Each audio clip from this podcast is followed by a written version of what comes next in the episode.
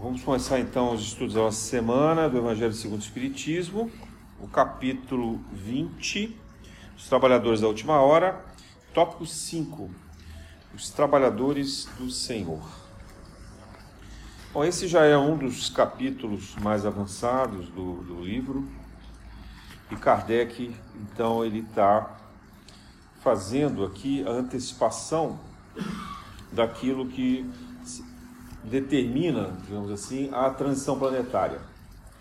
Algumas coisas ele se baseia no sermão profético de Jesus, e depois é mais explorado no livro do Gênesis. Eu recomendo a todos nós que somos espíritas a estudar esse livro. Mas aqui nesse caso especificamente, Jesus está demonstrando o perfil e a missão daqueles que são espíritas. Né? Não no espiritismo como religião, isso também é importante a gente frisar bem. Né? Kardec não veio fundar uma nova religião, inclusive ele achou no início que essa fosse a missão dele, que ele deveria fundar uma, uma religião. Mas ele foi chamado a atenção pelo Espírito de Verdade, dizendo que não, que a missão do Espiritismo era esclarecer as religiões que já existiam e não criar uma religião nova.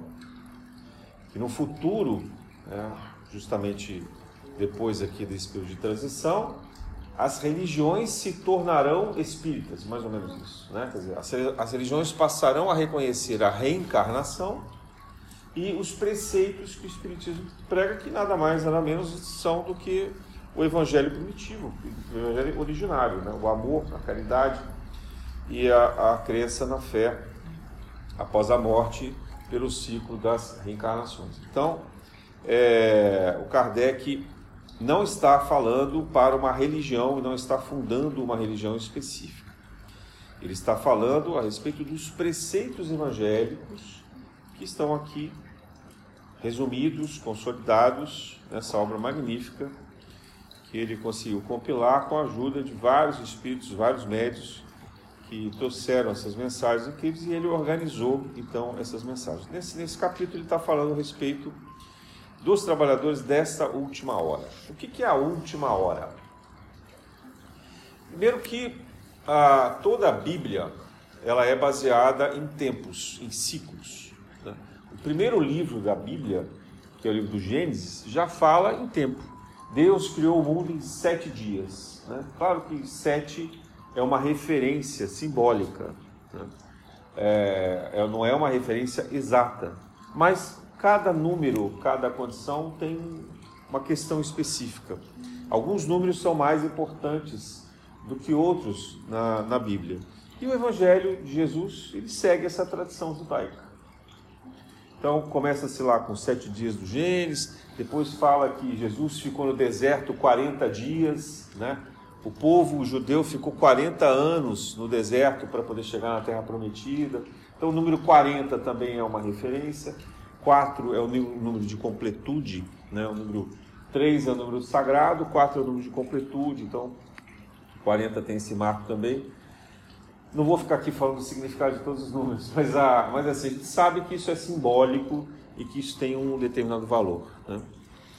E existe também é, uma referência nos Salmos que fala sobre mil anos. E mil anos são como um dia, e um dia para Deus é como mil anos.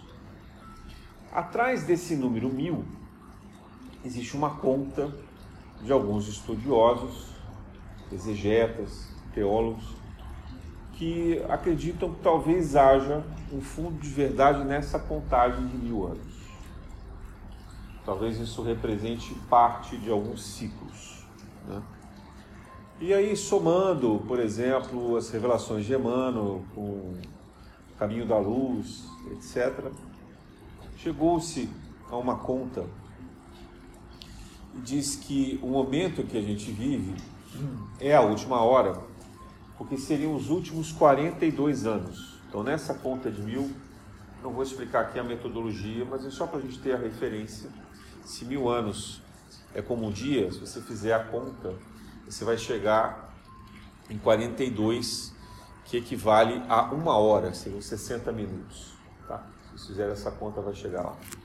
E aí, contando de trás para frente, é, na transição planetária.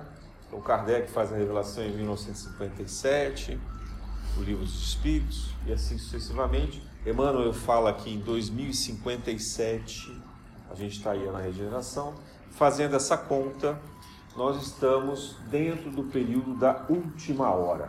Então, você pega 1940 e, desculpa, 2057 menos 42, nós estamos falando do quê? 2015, né? Então 2015 seria o início da última hora. E agora a gente está aí, já um pouquinho mais avançado. Então, trabalhadores da última hora teria esse sentido daqueles que estariam encarnados, trabalhando, é, vivenciando as provas dessa última hora. Então, e se são espíritas, ou seja, se acreditam nos preceitos espíritas, não precisam ser de religião espírita, mas se acreditam nos preceitos da reencarnação, do amor ao próximo, da caridade, da necessidade de estudo, de aprimoramento. Então, é, essas pessoas todas, somos nós aqui, estamos convidados a dar o testemunho. Então, viver, o que é o testemunho? Colocar em prática os ensinamentos. Né? Nós já estamos há dois milênios, né? fazem dois mil anos que Jesus veio, cada um viveu pelo menos uma encarnação a cada 100 anos, então são 20 encarnações aproximadamente que a gente está em cima do Evangelho. Então agora chegou a hora de a gente mostrar na prática que a gente acredita e que a gente segue o Evangelho. Não é tarefa fácil. Se fosse fácil, a gente já tinha conquistado e não estava aqui, né?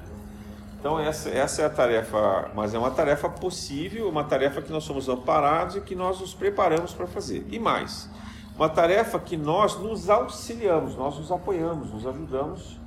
É, e essa é a missão da, da Casa Paula, é que a gente viva num colegiado, que a gente consiga estabelecer uma relação onde a gente se apoia. Então a gente tem uma casa onde a gente estuda e onde a gente pratica a caridade espiritual, principalmente. Né? Então isso já é uma grande coisa. E levando daqui esses ensinamentos para na nossa casa, no nosso trabalho, no nosso cotidiano, também é, implementar, né, agir de forma coerente, é, ética com esses mesmos preceitos. Então aqui Kardec fala desse momento da última hora, tem a instrução para os espíritos, recomendo que vocês leiam em casa, a missão especial dos espíritos, que é justamente dar esse testemunho e, e reforçar ah, o aspecto da reencarnação, que infelizmente foi apagado ou modificado nas revelações evangélicas, né, nos textos eclesiásticos, nos textos evangélicos, que foram adulterados, é, alguns deles também adulterados no Velho Testamento, no momento das transcrições, no momento das traduções, e mesmo que alguns patriarcas, como Santo Agostinho, defendessem a reencarnação, infelizmente nos textos canônicos, católicos ou protestantes, é, as traduções não falam em reencarnação. A própria palavra ressurreição, ela é uma uma variante né, criada para não se falar na reencarnação. Mas Jesus não reencarnou depois da morte na cruz, né? Jesus ah, ele, ele se materializou com o corpo espiritual perante os seus apóstolos, os seus discípulos. Por isso que é, às vezes é difícil para a gente que é espírita entender um pouco sobre ressurreição. Eu mesmo falo ressurreição porque às vezes é mais fácil usar a palavra do que ter que explicar. Né? Esse conceito já está consagrado. Mas desde que a gente entenda o que significa, então está tudo certo. Né? A gente não precisa ficar modificando as expressões, as palavras. É, como a gente não precisa ficar modificando as orações. É, por quê? Porque aquilo já forma uma egrégora. Seja, é importante a gente saber o significado daquilo. Né? Não precisa, pode seguir a, a linguagem tradicional, desde que a gente compreenda no nosso íntimo, no nosso eu interior, esses significados. Então, aqui nesse tópico, nós estamos falando sobre os trabalhadores do Senhor. Quem são os trabalhadores? Como é que será que é isso? Então, estamos aqui na última hora, a Terra está em plena transição. Não é difícil a gente demonstrar isso, né? A própria ciência fala que alguma coisa está acontecendo. Percebe-se um, uma alteração no, no núcleo da Terra, uma alteração no movimento, na velocidade, no ângulo de inclinação, é, a, maneira como a gente também vê os efeitos tanto da poluição como da, da, da do modo como os seres humanos nós interferimos é, nos reinos vegetal, animal, mineral, uh, o quanto nós exploramos os subsolos, o quanto nós contaminamos todos os lençóis freáticos, a água dos oceanos, é, a seca que a gente observa agora na Amazônia, é um fenômeno disso, né? A seca dos vários mares na Ásia Central, na, na, no Oriente Médio e assim por diante, né? a seca dos, dos canais pelo mundo inteiro, é, os desertos, as alterações de clima, o derretimento das, das calotas polares, enfim. É, e, e, a ciência mesmo se contradiz, ora fala de aquecimento, ora fala de esfriamento. Então a gente não sabe muito bem o que vem, mas a gente sabe uma coisa, sabe que está mudando. Sabe que alguma coisa séria, importante está acontecendo nesse momento. E sabe também que a espiritualidade está fazendo o máximo que pode para evitar as catástrofes. E o que são as catástrofes? São frutos da, daquilo que a gente chama de psicosfera, né? é a esfera psíquica do planeta. Quantas pessoas tem hoje reencarnadas aqui? 8 bilhões aproximadamente. Né?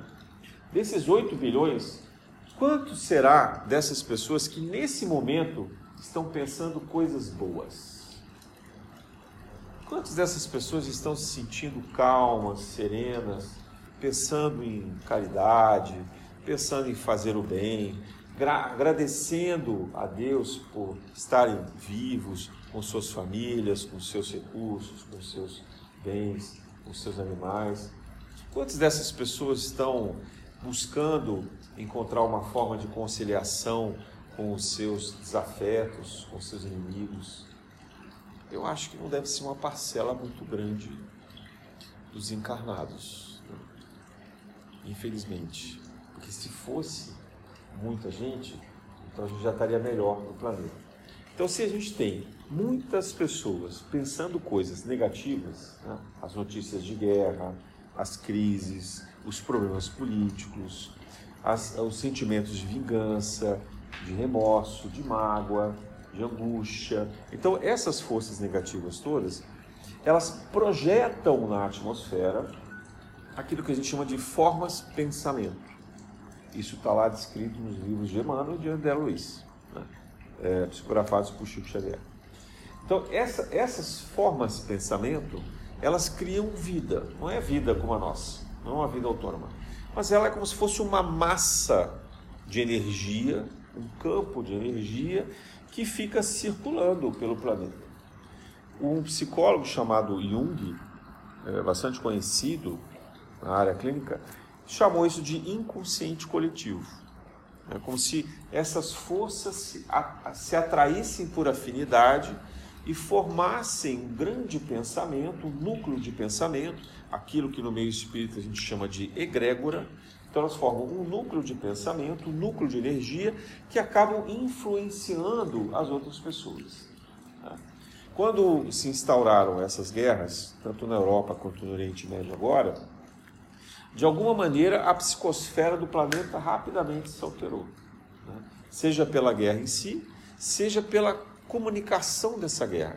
A informação circulando pelas redes sociais, pela televisão, pela mídia em geral, até pelos nossos celulares, os WhatsApps e por diante. Então, essa energia, ela modifica a psicosfera. E isso provoca uma reação da natureza. Uma reação de que tipo? É, por raios, trovoadas, ventanias, né? maremotos, tremores e assim por diante. A Terra se ressente dessa energia também. A gente não está vendo, a gente não está enxergando isso, mas essa influência dos, dos, daquilo que a gente pode chamar de maus pensamentos aflige também a Terra. A Terra como um ser vivente que Gaia, né, que nos recebe, que nos acolhe aqui como uma grande mãe planetária para que a gente possa percorrer o nosso o nosso caminho evolutivo nesse estágio de expiações e provas. Então essa essa condição psico da psicosfera, ela ela trabalha provocando as mudanças. Mas tem um efeito positivo, que é o que a gente deve provocar. Vamos imaginar o seguinte: uma sala completamente escura. Completamente, imagine, uma sala completamente escura. Não tem nada de luz ali, tudo fechado, murado, você não consegue enxergar nada, está completamente escuro. Você acende um fósforo. O que acontece? A sala praticamente fica iluminada com um único fósforo. O poder de um fósforo aceso é, iluminando aquele ambiente escuro. Isso porque a, as trevas ou a escuridão, elas são apenas ausência de luz. Então, quando um ser um vivo se acende, quando um ser vivo consegue brilhar pela vibração da luz, com bons pensamentos, ele ilumina todo o seu entorno como esse fósforo. Então é preciso muito menos pessoas positivas, com pensamentos positivos, do que pessoas com pensamentos negativos. Entende? Não precisa ser 50%. Não precisa ser metade da humanidade para reacender o planeta. É preciso um número razoável, ninguém sabe dizer ao certo, vou chutar aqui 20% né, da humanidade, usando a lei de Pareto, 80-20. Então vamos dizer que seja o 20% da humanidade para acender o planeta Terra inteiro. Então, cada, cada é, exemplo que a gente dá, cada testemunho que a gente dá, faz uma tremenda diferença. Então, uma casa como a nossa aqui, hoje a gente tem cerca de 35 pessoas na casa. Né? 35 pessoas pensando positivamente, fazendo caridade espiritual, estudando, buscando nesse momento acalmar, serenar o coração, deixar de lado os, os problemas, os conflitos, as mágoas, as dificuldades, trazendo uma vibração de perdão, de harmonia, isso acende uma luz gigantesca. E a espiritualidade se aproveita disso para levar para outros recantos necessários o socorro que seja necessário. Por isso aqui também a gente recebe muitos e muitos falanges espíritos pedindo socorro, porque eles veem essa luz acendendo e aí nesse clarão vem atrás, forma fila aí na rua, pelo, no, no, no, na dimensão espiritual, obviamente, né? é, de espíritos que vêm em pedido de socorro. E por conta disso, aqui no plano do duplo da casa, funciona também um, um, uma espécie de pronto-socorro, de pronto atendimento desses espíritos, para depois encaminhar para hospitais, para colônias, né? para outros lugares onde eles possam ser melhor atendidos. Mas aqui a gente faz o primeiro atendimento. A gente é o Miguel Couto da espiritualidade. Né? A gente aqui é um hospital de emergência. Onde tiver problema dos mais trágicos, a gente aqui trabalha. A gente trabalha fisicamente, doando energias, fluidos vitais, quanto espiritualmente em desdobramento também.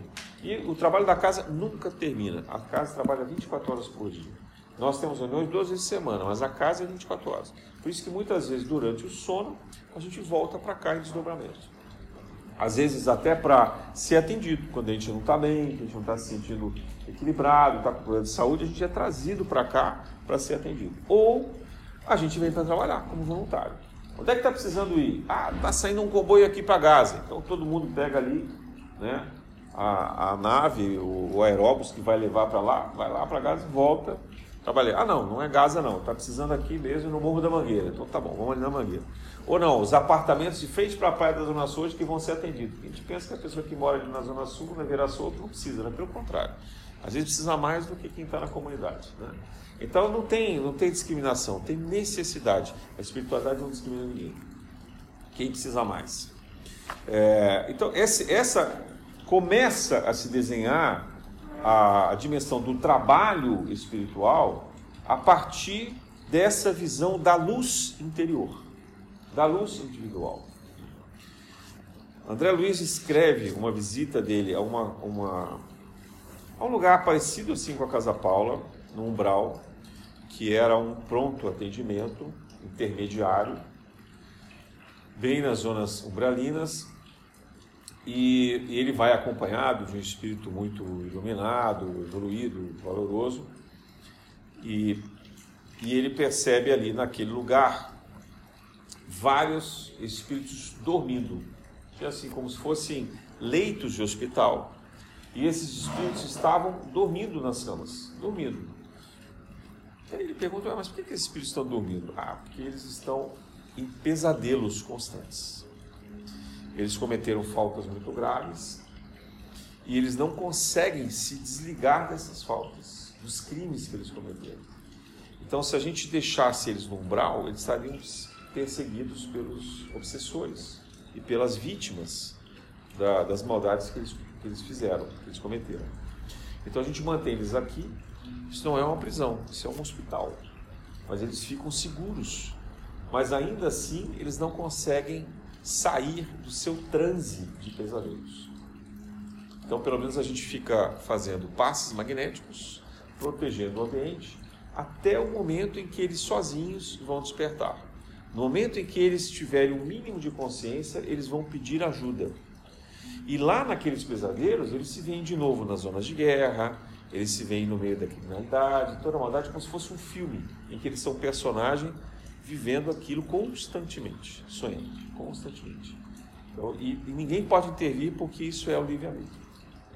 A pessoa que escolhe sonhar dessa maneira. Então, quando ele está num estágio em que ele pode ser recuperado na Terra, prepara-se para que ele possa reencarnar. Alguns deles reencarnam sem despertar, ainda sonhando em pesadelo, são trazidos para se acoplarem ao útero materno que vai recebê-los, é combinado, obviamente, com a mãe, com o pai que vai receber, para que eles possam, é, então, despertar no útero materno. Quer dizer, no choque da consciência, eles despertam e ali eles podem, é, algumas vezes, nem vingar naquela gravidez. Quer dizer, eles podem provocar um aborto natural, porque essa gravidez foi apenas necessária para que eles pudessem se recompor no despertamento. E aí então despertos são levados para a colônia, são preparados, lá no futuro eles voltam a encarnar. Outros não, outros conseguem despertar e permanecem na gravidez e seguem o seu caminho encarnatório.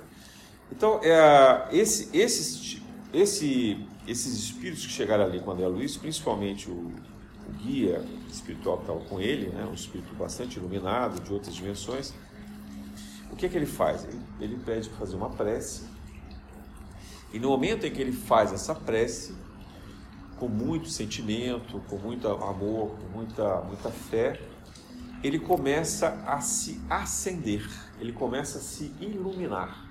André Luiz disse que era de uma claridade tão imensa que eles mal conseguiam, na espiritualidade, manter os olhos abertos. Tamanha grandeza de iluminação. E ele muito humilde, mas né, nesse processo ele consegue fazer com que toda essa, essa luminosidade estivesse ali presente.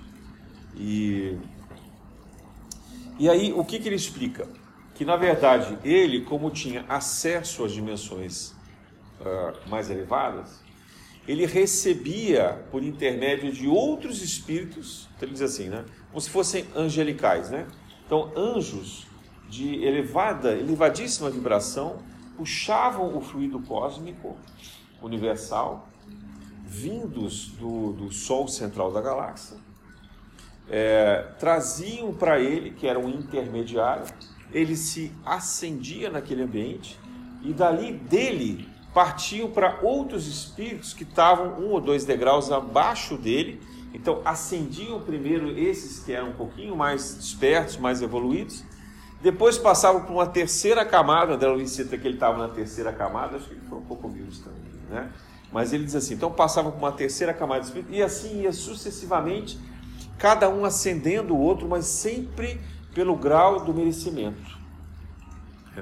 E é como se a gente estivesse segurando um facho, uma vela na mão e dando essa vela para outras pessoas, compartilhando então esse, esse, essa luminosidade é, esse, essa, essa vibração toda de energia. Até chegar, por último, naqueles espíritos atormentados, adormecidos em pesadelo que, que foram recebendo. E ele também explica que cada um é, só consegue receber a luz que pode suportar. Então, é, é porque o André pergunta assim, ah, mas por que, que você que é mais evoluído recebeu mais luz? Ele fala assim, não, André, todos recebem a mesma quantidade, só que alguns só absorvem, cada um só absorve aquilo que é capaz de acender em si mesmo. Então, é como se dissesse assim, Deus está em todo lugar, emanando o mesmo fluido cósmico para o universo inteiro. Mas uma pessoa muito perturbada, muito violenta, muito amargurada, ela não consegue enxergar a luz. Então, para ela, o máximo que ela vai fazer é perceber um facho mínimo. Né? Mas esse facho já vai fazer alguma diferença. E pouco a pouco essa pessoa vai se acendendo. Então, o preparo dos trabalhadores da última hora é por esse intermédio. Espíritos de elevada vibração se aproximam da Terra, descendo das suas paragens mais sublimes, vêm descendo próximo da costa terrestre, se aproximam dos seus afilhados, daqueles que têm uma vibração mais parecida, né, como o fenômeno da mediunidade, acendem o coração desses filhos, convidam, na verdade, esses filhos a se acenderem. Né? E esses outros filhos mais iluminados chegam, então, para outros que, que também podem, então, mais espertos para se acenderem, trabalhar na caridade, e assim vai sucessivamente até chegar na gente, aqui, né? É, que pouco a pouco tenta praticar o mínimo possível daquilo que já pode, que já é capaz de vivenciar e disseminar esse amor, essa mensagem curativa para aqueles que mais necessitam. E com isso vai chegando, chegando, chegando até aqueles irmãozinhos mais apagados, aqueles irmãozinhos mais sofridos, mais ignorantes, mais atormentados, que ainda assim também precisam de muita luz e amorosidade. E quando a gente pensa nesses lugares muito sombrios, às vezes a gente imagina assim, ah, mas lá não vai ter nenhum espírito iluminado. Imagina, se vai ter. Quem é que vai estar lá nesse momento no meio da guerra? Imagina se tem algum espírito lá na faixa de Gaza, no meio daquele bombardeio ali, né? Só que a gente se engana. Nesses lugares estão os espíritos mais iluminados. Muito provavelmente ali tem, se não for a própria Maria de Nazaré, mãe de Jesus, mas a falange dela, né, diretamente ligada a ela, Arcanjo Miguel e assim por diante, os, os apóstolos de Jesus todos. Por quê? Eles ficam ali emanando essa luminosidade eliminando essas formas de pensamento. Imagina a negatividade que cada bomba, que cada atentado a uma criança, a um inocente, a um animal, quanta violência isso produz e quanta forma de pensamento negativa isso gera também. Então, esses são os espíritos mais elevados trabalhando naqueles locais. E também estão ali muitos é, missionários encarnados que vieram para cá, escolheram vir nesse momento para servir do seu testemunho. São espíritos talvez endividados, que vivenciaram em outras guerras, que se arrependeram, mas se esclareceram e que agora retornaram, muitos deles, da Primeira, Segunda Guerra, Segunda Guerra Mundial e de outras guerras né, da humanidade, para estarem ali dando também o seu testemunho. Então a gente vê é, muitos mártires até né, como os, os, soldados que, que procuram, é, dentro do limite da responsabilidade, do dever e da misericórdia, da compaixão humana, exercer ali o seu papel. Papel que talvez nós não seríamos capazes de fazer, mas que eles, pela dívida que eles, que eles têm e, pela, e pelo trabalho de renúncia, de caridade, se expõem a fazer isso. Mas há ainda aqueles que nem dívida têm e que mesmo assim vêm também em missão. Né? Que se colocam ali como grandes trabalhadores dessa última hora. Então eu posso garantir a vocês com muita serenidade, muita tranquilidade, que mesmo lá, nesses locais, na Ucrânia, em Gaza, em Iêmen, na Síria, onde estão ocorrendo essas guerras é, muito severas, há trabalhadores espirituais de elevada vibração, de grande misericórdia, servindo como verdadeiros faróis, como verdadeiros achotes, né, no meio dessa tremenda escuridão para que as pessoas um pouquinho despertas percebam essa luz e aceitem o auxílio, sejam encarnados, sejam desencarnados. E se isso acontece lá no meio dessa guerra, também acontece aqui no nosso meio. Né? Só que Jesus diz assim: Eu não vim socorrer os sadios, né? eu vim socorrer os doentes.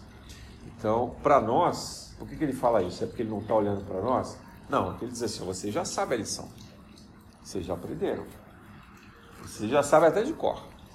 Se bobear, tem gente aqui que sabe até nome de capítulo, versículo, já decorou as frases, né? Prece. A gente fala as preces aqui tudo decorado, né? Não sei o quanto a gente na hora sente aquilo que a gente fala, mas todo mundo fala muito bem decorado. Então, para nós, cabe a autossalvação. Nós temos que salvar a nós mesmos. Nós temos que nos iluminar. Nós é que temos que fazer essa diferença. Então a gente tem diversas categorias de trabalhadores, de uma forma muito organizada.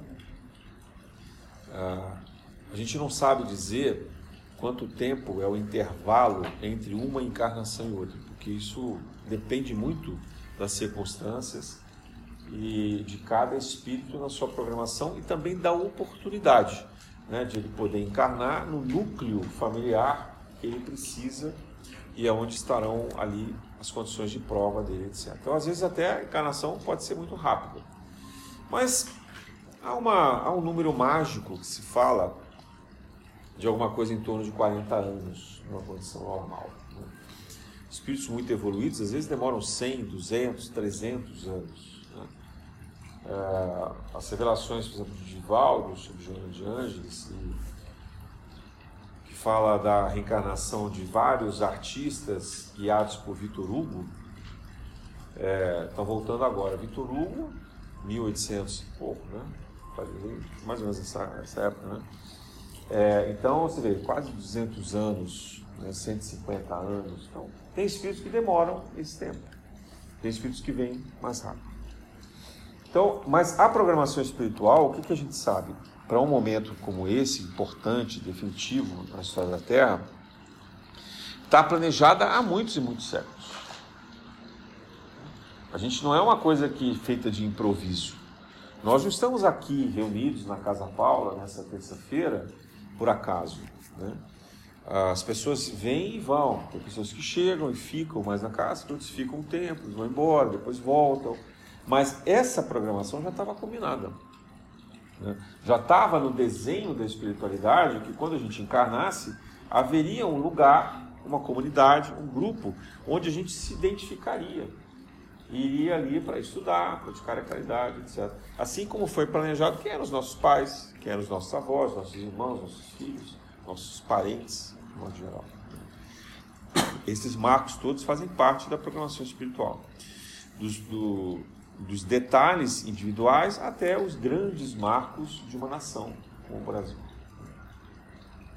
Por exemplo, as revelações do livro Brasil, Pátria do Evangelho, Coração do Mundo, e também algumas outras revelações de Divaldo e do próprio Chico, nos falam que o Brasil seria um país muito exposto a conflitos políticos e que nós conseguiríamos progredir apesar desses políticos. O que, que isso significa? É porque foram trazidos para cá todos aqueles políticos que na Europa provocavam guerras e os níveis mais terríveis de corrupção e desgoverno. São Luís, que era o, o guia espiritual da França, pediu a Ismael guia espiritual do Brasil, que aceitasse esses espíritos, já que o Brasil então receberia também os espíritos que trabalharam na egrégora do, da revelação espírita. do Espírito de Verdade com Kardec. Então, já que estavam vindo espíritos mais experientes, compromissados com o Evangelho, prontos a dar o testemunho, a gente também tinha que receber aqueles mais desequilibrados, de modo que o Brasil não tivesse guerra. Quer dizer, embora a gente tenha um grupo grande de políticos desequilibrados, no meio deles há também políticos sérios e há toda a sociedade brasileira muito pacífica, né? às vezes até demais. A gente até aceita demais os desmandos políticos. Mas por quê? Porque nós já não somos mais afeitos a guerras. Nós somos espíritos que guerreamos muito, muito, muito, muito em outras encarnações, vivendo nesses continentes, o europeu, o continente asiático, o Oriente Médio, etc., mas que já passamos por tantas dores, tantas provas, que agora nós somos mais pacificados. Cometemos diversas falhas, mas a guerra não é uma das tentações graves que nós temos. O Brasil não é afeito a essas diferenças. Se fosse, a gente já tinha invadido os nossos vizinhos, não é verdade? Quer dizer, a única guerra que aconteceu aqui, por um descuido, um desmando, né? infelizmente, foi a Guerra do Paraguai, provocada ali por forças também lá do comandante paraguaio, como do general brasileiro, do marechal brasileiro, mas enfim, é uma, uma circunstância que já foi inclusive resgatada com a construção das usinas de Itaipu, segundo também nos narram os espíritos. Então, o Brasil tem karmas? Sim, o Brasil tem karmas, é, principalmente karmas ambientais, pela destruição das florestas e dos rios, então, pela, pelo descaso com os animais. Né? O Brasil é o maior produtor de alimentos do mundo, mas é também o país que mais sacrifica é, gado né? e, e, e aves e suínos para poder gerar esses alimentos de proteína. Né? Então isso gera também um karma coletivo. Mas é um karma, segundo a espiritualidade, menor, porque serve para o fim alimentício e, e produz ainda alimenta uma indústria é, necessária para sustento e evolução das pessoas. Então, como é que a gente pode saber isso? É difícil dizer né, qual que é melhor, qual que é pior. Que dor que é maior do que a outra, é difícil isso, né?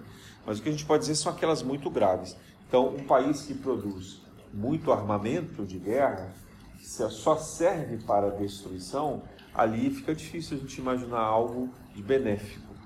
Né? Alguém que produz medicamentos que geram dependência, podendo produzir cura, mas não faz, então isso gera um karma também terrível, perigoso.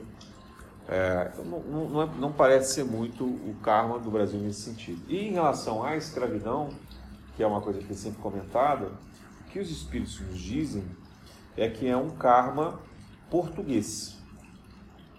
Porque o Brasil ainda era colônia nesse momento. Depois, mesmo passando na independência, ainda estava sob a regência é, dos filhos de Portugal. Então, portanto, e foi Dom Pedro II, junto com a Princesa Isabel, que trabalharam durante 40, mais de 40 anos para a libertação dos escravos. Né? Então, esse processo não gera para o Brasil um karma em relação à escravidão. Mas aí eu preciso fazer uma ressalva. Em relação à escravidão, nós não temos karma, mas em relação ao racismo, nós temos.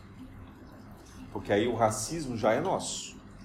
Somos nós que estamos sendo indiferentes ou estamos sendo abusivos mesmo, né? explorando, gerando é, todo, todo, toda forma de crueldade, é, desmando com essas pessoas de cor negra, de cor preta é, ou os índios, que a gente sempre se esquece, é um genocídio que foi feito com os índios brasileiros. Então tem aí um karma português, mas na medida em que a gente dá continuidade a esse processo, agora como sofrem os Yanomamis, por exemplo, na, na, na Amazônia e outras tribos no Brasil, é, na medida em que a gente não fica atento ao cuidado, ao alimento, à saúde, a gente produz karma também para nós. Então é um karma atual. Não é um karma passado, é um karma da vida presente. Né? Na medida em que a gente provoca o descaso com o meio ambiente, na medida em que a gente convive com a miséria e com a pobreza e que não faz nada para combater isso. Né? Então há karmas atuais. E nós que somos trabalhadores devemos ser aqueles que não só dão o exemplo, mas que também alertam para despertar sobre isso, para despertar a esse respeito desses karmas novos que vêm sendo produzidos. Então, a programação dos trabalhadores na Terra, ela tem uma dimensão que é espiritual, socorro espiritual, uma dimensão de acender na luz a força positiva do pensamento, os pensamentos mais elevados, mas tem também a ação concreta no mundo material, da maneira como nós nos relacionamos amistosamente e da, que nos toleramos e que também combatemos por uma boa causa as injustiças. Porque nós não podemos ficar indiferentes às injustiças. Vamos lembrar aqui o episódio de Jesus no templo, é, desfazendo ali aquelas bancas de trocas de moedas e de comercialização de animais, por ser uma tremenda violência a um templo de oração, que era o templo de Jerusalém. Né? A gente vê também Jesus defendendo aquela mulher adúltera. E a gente vê é, exemplos de parábolas né, e, e ações, atitudes de Jesus. Embora Jesus nunca tivesse se envolvido em política, sendo confrontado constantemente se ele iria falar algo contra Roma ou contra o, o Templo de Jerusalém, o que ele diz é sobre as condutas individuais e nunca sobre as condutas políticas humanas. Né? Então eu penso que, é, aí sou eu falando, mas eu penso que é muito mais importante na doutrina espírita que a gente se atente à conduta individual. Que nós sejamos o exemplo como pessoas, do que abraçar causas ideológicas. Não que a gente não possa fazer, mas é preciso tomar muito cuidado de tomar partido de um ou de outro lado. Porque na hora em que a gente faz isso, a gente se distancia do Evangelho e abraça uma vontade de interesse e convicção terrena, uma vibração terra a terra. Né? Então tem aí uma forma muito sutil de ser político, atuar preventivamente na boa política, sem necessariamente fazer da política o mandamento da espiritualidade. Mas isso não impede que hajam políticos espíritas ou é, evangélicos ou católicos trabalhando em prol do bem comum, né? porque escolheram essa profissão, essa carreira. É, mas a gente precisa tomar sempre cuidado com isso, porque é uma das provas mais difíceis, segundo nos narram os espíritas, é a gente querer se aventurar nos governos. Né? A prova do poder, a prova de, de fazer algo relacionado a esses conflitos. Ah, então, nesse, nesse contexto, nós somos convidados ao trabalho, mas, junto conosco, nós temos toda uma falange de espíritos que vem nos acompanhar. E uma falange assim, nós temos o que seria um anjo da guarda, né, que é o nosso guia espiritual, mas o nosso guia espiritual também tem o espírito protetor dele. Quer dizer, se a gente falasse em número, seria assim: nós estamos na terceira dimensão, possivelmente o nosso guia é da quinta dimensão, e o nosso guia tem um guia espiritual da sexta ou da sétima dimensão, que tem um outro guia espiritual que é no nível angelical, e assim por diante. Né? Numa... Então, a gente sempre tem aí uma egrégora de pelo menos cinco níveis é, em que nós somos, estamos sendo assistidos. Estamos sendo amparados, estamos sendo socorridos. Né? É, instruídos a cumprir as nossas, as nossas tarefas. E além disso, nós temos também aqueles espíritos com uma vibração parecida com a nossa, mas que estão lá na espiritualidade, que aqui a gente chama de mentores ou de amparadores, e que vêm em circunstâncias específicas nos ajudar. Então, estamos passando uma prova difícil, né? Vamos imaginar que seja uma prova de doença. Pode ser que um desses espíritos amigos, fraternos, tenha tido uma experiência com a medicina então ele retorna para nos auxiliar nesse tratamento. Né? Ou se nós tivermos uma perda muito grande de um, de um ente querido, às vezes vem um avô, né, vem um, um, a mãe ou o pai que já desencarnaram também para nos dar o consolo nessa hora. Então a gente tem muitos espíritos com uma vibração parecida com a nossa, um nível de evolução parecido com a nossa, que estão na quarta dimensão, porque o plano, o plano astral é a quarta dimensão, mas que também nos acompanham e nos assistem. Então vejam como, em resumo, a, o trabalho espiritual acontece em cadeia. São movimentos de, de vários níveis, de várias vibrações, de várias faixas de frequência que vão emanando essas luzes, tal como o André Luiz exemplificou ali. Eu acho, se me fala a memória, é nos Mensageiros, mas não tenho certeza. Agora é um, é, é um daqueles livros iniciais dele. É, então, nesse momento, a gente pensa assim: nós não estamos sozinhos. Não é boa essa mensagem? Assim, a gente está passando por dificuldade. Está tudo muito difícil, está tudo muito confuso, está tudo muito inseguro. Né? A gente não sabe muito bem para onde ir.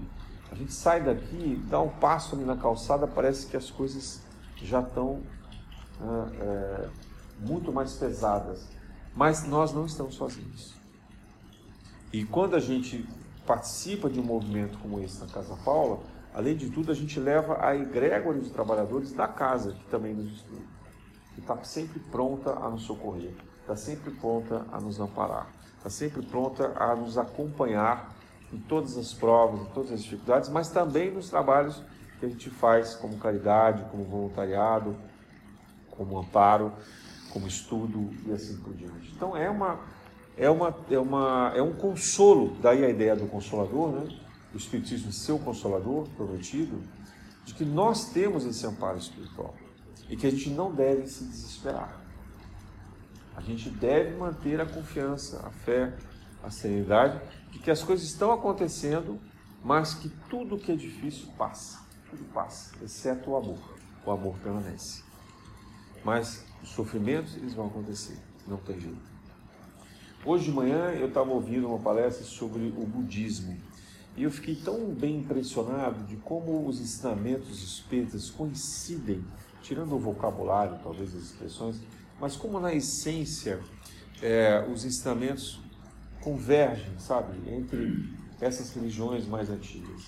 Quantas lições eu vi ali, me lembro do, do budismo falando a respeito desse momento. Uma delas é a questão do sofrimento. O sofrimento para Buda foi talvez um dos pontos principais, centrais que ele levantou a respeito da vida humana. Ele percebeu que não, não tem como você viver sem ter sofrimento. Em algum momento você vai sofrer.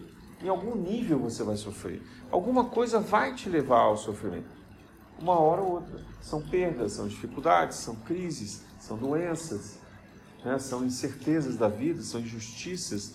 Em algum momento, nós vivemos num mundo de aflições. O planeta de expiações e provas é um mundo de aflição.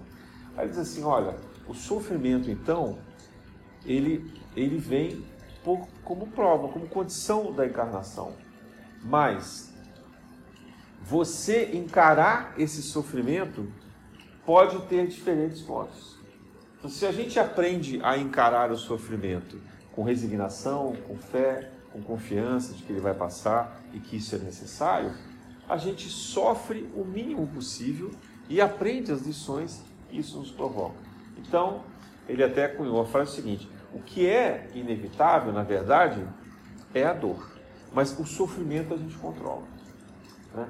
A dor ela vai ter uma causa externa que vai nos, nos atingir, mas como sofrer a gente pode a gente pode aprender a lidar.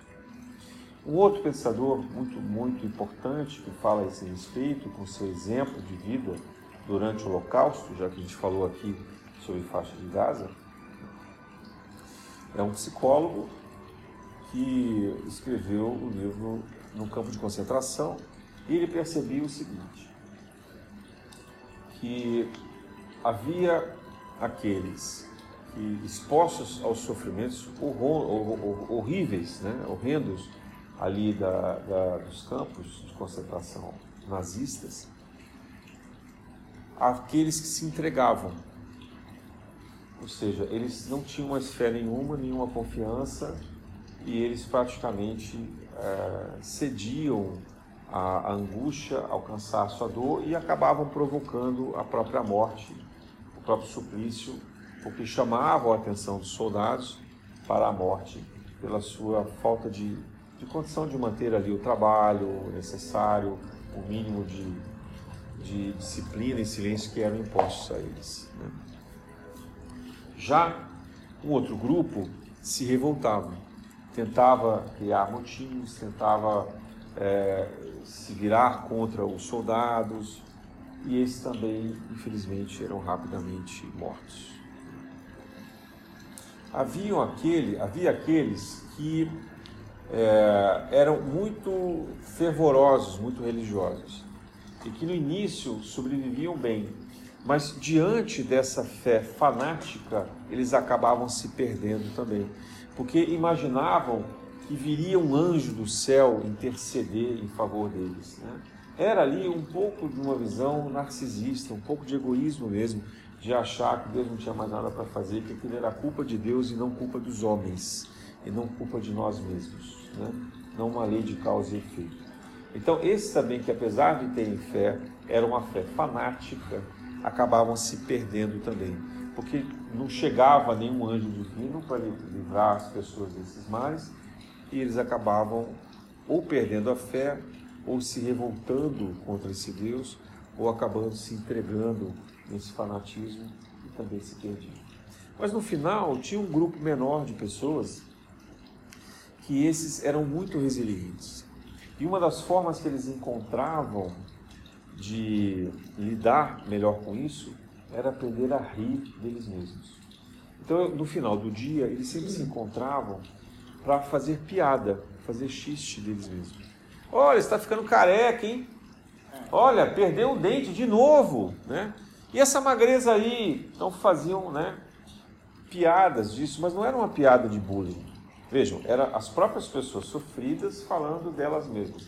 Elas aprendendo, se elas pudessem, como se fosse uma terapia de grupo, se elas pudessem falar delas mesmas, elas acabavam desenvolvendo uma maneira de, de de encarar a vida sem vaidade, sem orgulho, né? com, com desapego. Foi uma forma dolorosa de aprender o desapego, muito difícil. Talvez fossem pessoas com vivências de muito luxo, de muito dinheiro, de muito poder, em muitas e muitas encarnações, e que escolheram ali aquela prova dura, severa, mas para aprender definitivamente essas lições. Né? E esses espíritos aprenderam. E esses foram os que sobreviveram mais tempo. Foram chegaram possivelmente até o final do momento do resgate. Então não é que eles concordassem com os soldados, mas eles percebiam com esse olhar que muitas vezes esses soldados também não sabiam o que estavam fazendo.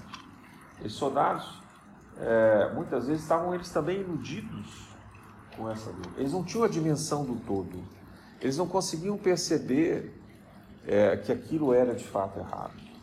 E quando você tem um coletivo dizendo, fazendo uma lavagem cerebral, né, criando toda uma narrativa, um histórico, né, uma condição de poder, quando a gente vê, já aconteceu. Ninguém avisa para a gente, fala assim, né, o projeto, o projeto do nazismo no início não era assim, olha, nós vamos fazer campos de concentração, nós vamos pegar lá os, os judeus, os poloneses, os estrangeiros, os homossexuais, etc., e a gente vai queimar em câmara de gás, a gente vai poder trabalhar com carvão, a gente vai deixar eles sofrendo, morrendo de fome, de sede, de frio, etc. Não, ninguém nunca contou essa história. Né? Isso foi acontecendo na surdina, foi acontecendo aos poucos. Os experimentos todos que eles faziam científicos, né? aquela coisa toda, tanto lá, falando do nazismo, mas no fascismo, na Itália, no Japão, é, na, na, Espanha com Franco, em Portugal, né? enfim, todos os lugares. Brasil, Brasil teve, teve nazismo aqui na época de Getúlio Vargas, né?